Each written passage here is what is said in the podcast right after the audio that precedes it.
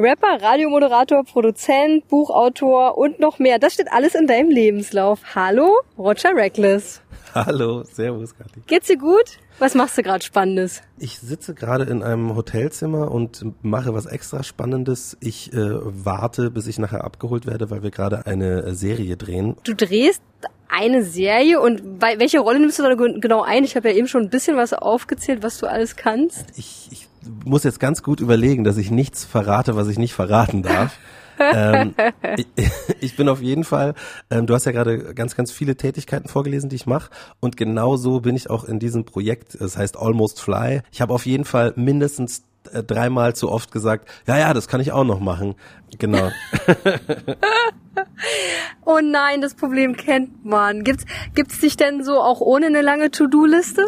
Ähm, also hoffentlich bald. Also ich, ich bin, das ist tatsächlich mein, mein, mein, mein, mein Ziel. Ich habe nämlich überlegt, äh, vorgestern so, dass ich das letzte Mal gechillt habe im Oktober 2019 das Chillen war zwischen zwei Touren es, es ist jetzt wieder, es ist echt, seitdem ist wirklich nur Geballer gewesen. Und deswegen ist jetzt bald wieder Zeit, richtig so einigeln und nur Sachen machen wie, äh, keine Ahnung, das ein oder andere Weinchen zippen und ähm, meine, meine Mom hat da so einen, so einen netten Ausdruck, die sagt immer, die Flügel hängen lassen. Und das finde ich total schön, einfach die Flügel hängen lassen. Wir, wir spielen gleich mal zwei Songs von dir. Und zwar als erstes Goma und mhm. dann, was bin ich für dich? Mm, Goma, kurz gesagt, für was ähm, stehen die Buchstaben? Goma ist, sind, ist keine Abkürzung. Goma ist ein, ein, ein Ort im Kongo an der Grenze zu Ruanda. Es gab eine ganz große Flüchtlings, ja, nicht eine Flüchtlingskrise, sondern eine, eine humanitäre Katastrophe. Und es war ein riesengroßes mhm. äh, Flüchtlingslager in Goma, weil es kriegerische Handlungen gab.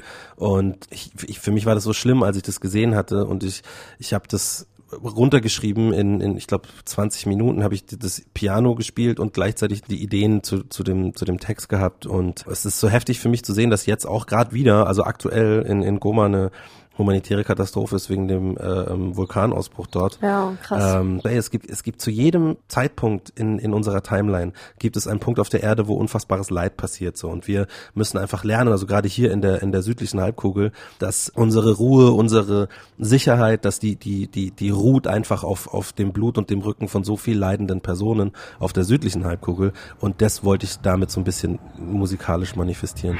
Du sagst so, so viele wichtige Sachen in diesem Song. Ich bin froh, dass du da bist, hier zum Interview. Hallo. Vielen, vielen Dank, dass ich da sein darf. Also diese Rolle, ne, als so jemand, der ähm, über wichtige Themen wie Flüchtlingskrisen oder Rassismus und Alltagsrassismus, wie in deinem Buch Ein N-Wort darf nicht neben mir sitzen, äh, spricht.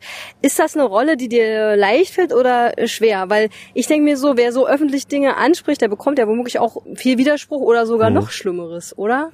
Also ich würde jetzt gern sagen, nee, das ist also, weil es ist ist natürlich ein Teil von mir, ich mache das ja nicht äh, ähm, bewusst, weil ich, weil ich mich irgendwo dafür entschieden habe, sondern es ist so ein ganz tief sitzender Drang, das vermitteln zu können. So, guck mal, wir haben hier Probleme, die vielleicht für euch gar nicht so eine krasse Rolle spielen, wie zum Beispiel eben äh, Rassismus, wenn, da, da bin ich so, weißt du, so, so dankbar, muss ich ganz ehrlich sagen, dass die, die Communities, die marginalisierten Communities über das letzte Jahr so viel mehr zusammengewachsen sind in, in Teilen. Ja dass, ähm, dass wir auf das, auf dieses vielschichtige Problem auch zusammen hinweisen konnten, weil das Schwierigste an diesem ganzen Backlash, wie du schon sagst, ist, es gibt ja nicht nur positive Reaktionen, sondern es gibt auch Drohungen mhm. und ja, Leute, die das einfach nicht wahrhaben wollen oder die einen einfach einschüchtern mhm. wollen, so. Das ist ja, oder auch die Erfahrung so absprechen, ne? Ja, voll. Das, äh, wer bin ich, um das beurteilen zu können, wie andere sich fühlen. Also genau. Also das ist so, das, das war für mich früher immer sehr schlimm, weil ich das Gefühl hatte, ich muss das alleine tragen und durch diesen Austausch mit so vielen mhm. anderen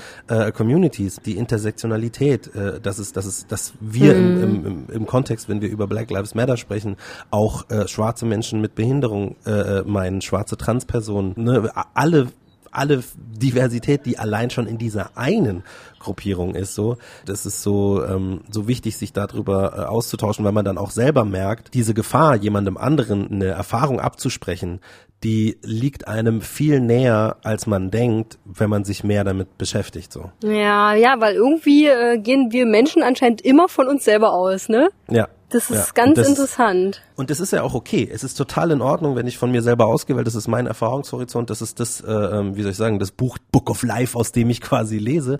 Aber die eigene Erfahrung als die Norm zu benutzen und daran mhm. die anderen zu messen, das ist das Problem. Also es ja. ist, wäre ja alles super cool, wenn die Leute sagen würden so, hey, äh, ich empfinde das jetzt gerade alles als so und jemand anders sagt so, ja, aber für mich äh, stellt sich das ganz anders dar. Und dass man dann nicht sagt so, ja, aber ich habe doch gerade gesagt, wie es ist, mhm. so, sondern ah, okay, ah, interessant, dass es für dich ganz anders ist. Erzähl mir mehr. Sehr gut.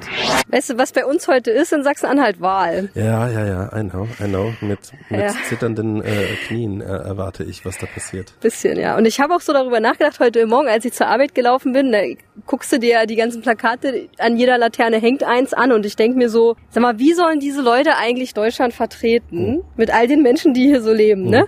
Also die sind ja alle so aus wie so, sagen wir mal, ich, ich ich werde jetzt mal generalisieren, weil es aber auch leider, ne, glaube ich, stimmt, mhm. sind alle so zwischen 40 und vielleicht 60. Mhm. Etwas mehr männlich, glaube ich, als weiblich und weiß. Ja. Das ist doch krass, oder? So so wenig diverse. Ja, also ich meine, die Diversität spiegelt sich in den in den in den Länderparlamenten ja jetzt anders, sage ich mal, als auf auf Bundesebene. Also dieses generell dieses Deutschland repräsentieren, es ist es ist weitaus komplexer. Da ist die mhm. unsere Form von Diversität, die wir halt so sehen, ne, mit mit mit Menschen anderer Kulturen oder oder oder schwarzen Menschen, äh, ähm, POCs und so weiter.